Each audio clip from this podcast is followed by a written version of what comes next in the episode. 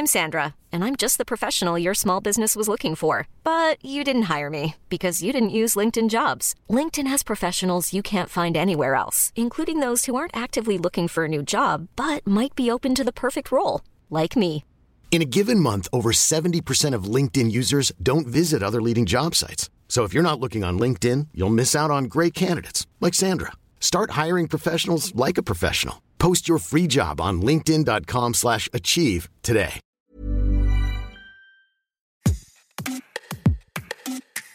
Bonjour, vous écoutez Minute Papillon, je suis Anne-Laetitia Béraud et dans notre podcast d'actu, on s'interroge. Quelle éducation donner aux enfants pour éviter qu'ils grandissent dans une masculinité toxique? Comment leur donner des clés pour réduire les normes de genre inégales, déconstruire les stéréotypes, leur euh, inculquer aussi le respect des filles, le respect du consentement? À quel âge et par qui pour répondre dans cet épisode, Béatrice Millettre, docteur en psychologie, psychothérapeute spécialiste des enfants. Rappelons que la masculinité toxique, c'est un concept utilisé en psychologie et dans les études sur le genre à propos de certaines normes du comportement masculin qui ont un impact négatif sur la société et sur les hommes eux-mêmes. Il s'agit d'une virilité régressive, sexiste, homophobe au service de la domination, de la dévaluation des femmes. Bonjour Béatrice Millettre. Quelle piste dans l'éducation des enfants pour lutter contre cette masculinité toxique? Il faut qu'il y ait une prise de conscience des parents. Si on veut que les enfants puissent être euh, éduqués, il faut que les parents le veuillent. Ça, c'est la première étape finalement. Et à ce moment-là, quand les parents ont cette conscience, finalement, ça va se ressentir à tous les instants dans la vie de leur famille. J'ai envie de dire. Donc, ils vont pouvoir rebondir sur euh, un sujet dans un dans un dessin animé, une phrase qui paraît anecdotique dans un livre d'enfant, euh, je sais pas quoi, une affiche publicitaire dans la rue, sur n'importe quoi, une, une, remarque faite par un enseignant, par un copain, par un parent, par un quelqu'un de la famille, un parent de copain, enfin, etc., etc. Et donc, ça veut dire que ça va être de tous les instants, j'ai un peu envie de dire, en étant exigeant et en laissant rien passer. Et en explicitant pourquoi on ne laisse rien passer et pourquoi c'est pas bien la compréhension, la destruction de certaines normes stéréotypées. Vous dites donc c'est dès l'enfance, même si l'enfant n'a pas forcément toutes les clés sur euh, les normes stéréotypées de genre entre petites filles et petits garçons. C'est la même histoire, si vous voulez, pour lutter contre la violence tout court, pas uniquement la violence psychologique, parce que ça s'apparente à de la violence psychologique, ce dont on parle aujourd'hui finalement. Pour lutter contre la violence de votre enfant, quand il vous tape, vous le reprenez immédiatement. Si vous partez avec l'idée que un garçon, il a le droit de taper parce que c'est un garçon, ou la petite fille, la petite sœur qui se fait taper par son frère plus petit, plus grand parce qu'il est une fille, c'est un garçon, il est viril et on le laisse faire, on va pas attendre qu'il ait 7, 8 ans, 9 ans, 10 ans, 12 ans pour lui expliquer que c'est pas bien les parents, a priori, vont réagir tout de suite, immédiatement, sur chaque comportement, attitude qui n'est pas conforme à leurs valeurs, à leurs attentes finalement. Et à ce moment-là, vos enfants étant ouverts d'esprit, il n'y a plus de sujet quelque part. Après, oui, il y a des sujets où on en parle parce qu'arriver euh, à 8, 10 ans, à l'adolescence, sont des sujets qui les touchent. Et donc là, on rebondit un peu avec un plus des, des explications de fond. Mais je pense très honnêtement que ça passe par une éducation de tous les instants dès tout petit. Vous insistez sur euh, l'entourage familial, euh, les parents, mais aussi, est-ce que ça passe aussi par une éducation et des attentes similaires entre les frères et les sœurs, ou encore un partage équitable euh, des tâches domestiques? Donc un exemple donné par les parents aux enfants. Oui, bien sûr. Et le terme est exactement celui que vous venez d'utiliser, qui est l'équité, et pas l'égalité, ce qui ne voudrait rien dire.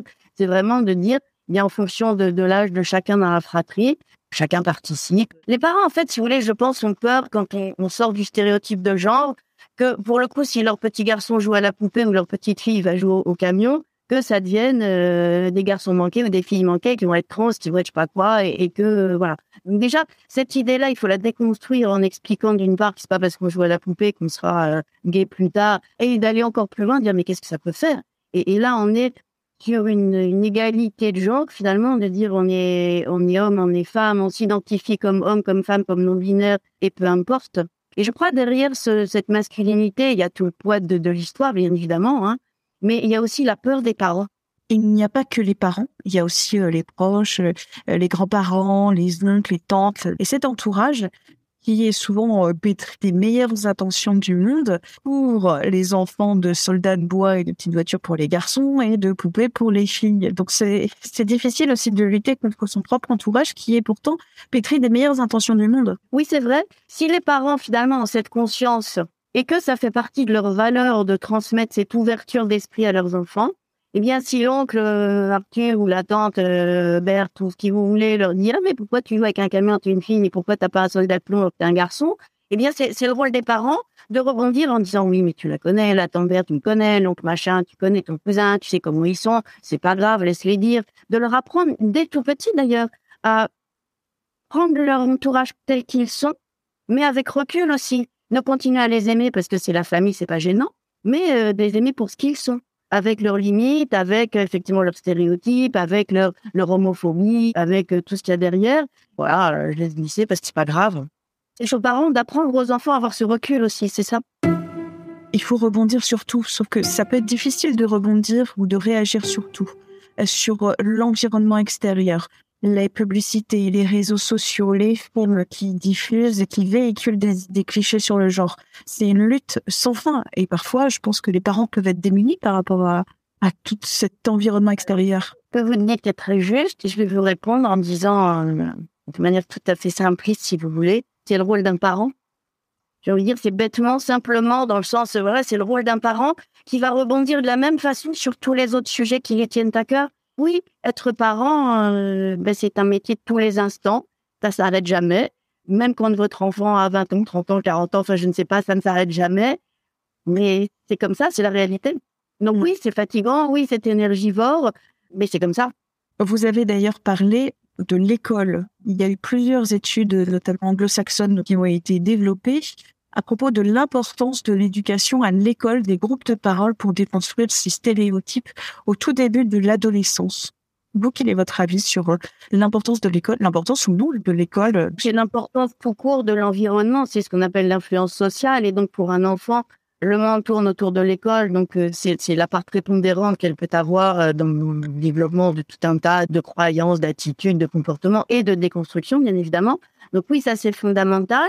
Mais j'ai envie aussi d'insister sur le côté un peu inverse, où des fois, on, voit aujourd'hui dans les crèches, même euh, les enfants, ils ont quelques mois à la crèche, hein, vous avez des affiches marquées euh, j'ai le droit de m'habiller en robe quand je suis un garçon, etc., etc. Et donc, c'est vrai aussi qu'il faut en parler parce que vous avez d'abord des parents qui sont un peu euh, choqués, estomaqués, surpris, et des enfants aussi. Donc, évidemment, on peut pas simplement se contenter de mettre une affiche sur le mur et puis rien en faire. Et quand on n'a pas euh, un environnement euh, familial euh, propice à l'équité, à la reconnaissance du droit des femmes et que les femmes ne sont pas inférieures aux hommes et qu'à l'école, on n'en parle pas forcément, trouver des outils pour se construire. Alors déjà, je pense que vous avez les amis.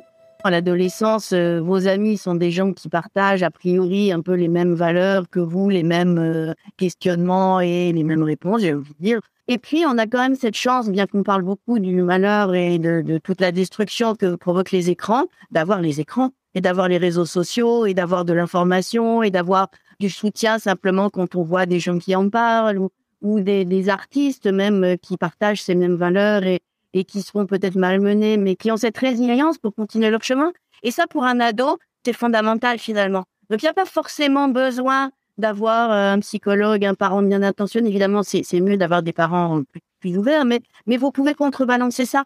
On se construit pas uniquement avec nos parents. On a plein de figures finalement extérieures qui sont des figures emblématiques, que ce soit même des héros. On, a beaucoup aujourd'hui. La France est le deuxième pays pour les, les mangas et les animés au monde, après le Japon. Et dedans, c'est pétri de, d'idées qu'un adolescent peut s'approprier. En termes d'ouverture d'esprit, en termes, oui, d'égalité des sexes, de LGBT, etc. Et ils ont cette possibilité-là, heureusement. Comment euh, l'éducation a été peut-être très conservatrice ou très rigide ou très inégalitaire, est-ce qu'on peut changer quand on est adulte? Oui, on peut toujours changer. On peut toujours changer. Il faut le vouloir. Il faut qu'il y ait une prise de conscience. C'est le fait de, d'être en contact avec des gens aussi qui nous ouvrent l'esprit. Donc effectivement, rien n'est figé. J'ai envie de dire à condition de rencontrer les bonnes personnes. Si vous voulez en savoir plus sur la masculinité, la virilité toxique, vous pouvez retrouver tous nos articles sur 20minutes.fr. Merci d'avoir écouté cet épisode de Minute Papillon, un podcast d'Anne-Laetitia Béraud pour 20 minutes. S'il vous a plu, n'hésitez pas à en parler autour de vous, à partager cet épisode sur les réseaux sociaux. Abonnez-vous gratuitement sur votre plateforme ou appli d'écoute préférée comme Apple Podcast ou Spotify. À très vite et d'ici la bonne écoute des podcasts de 20 minutes comme Tout s'explique.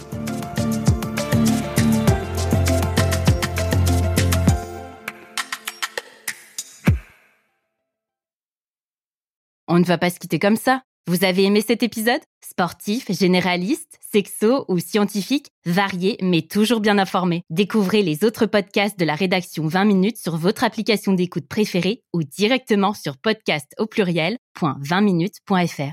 Et merci de nous avoir écoutés.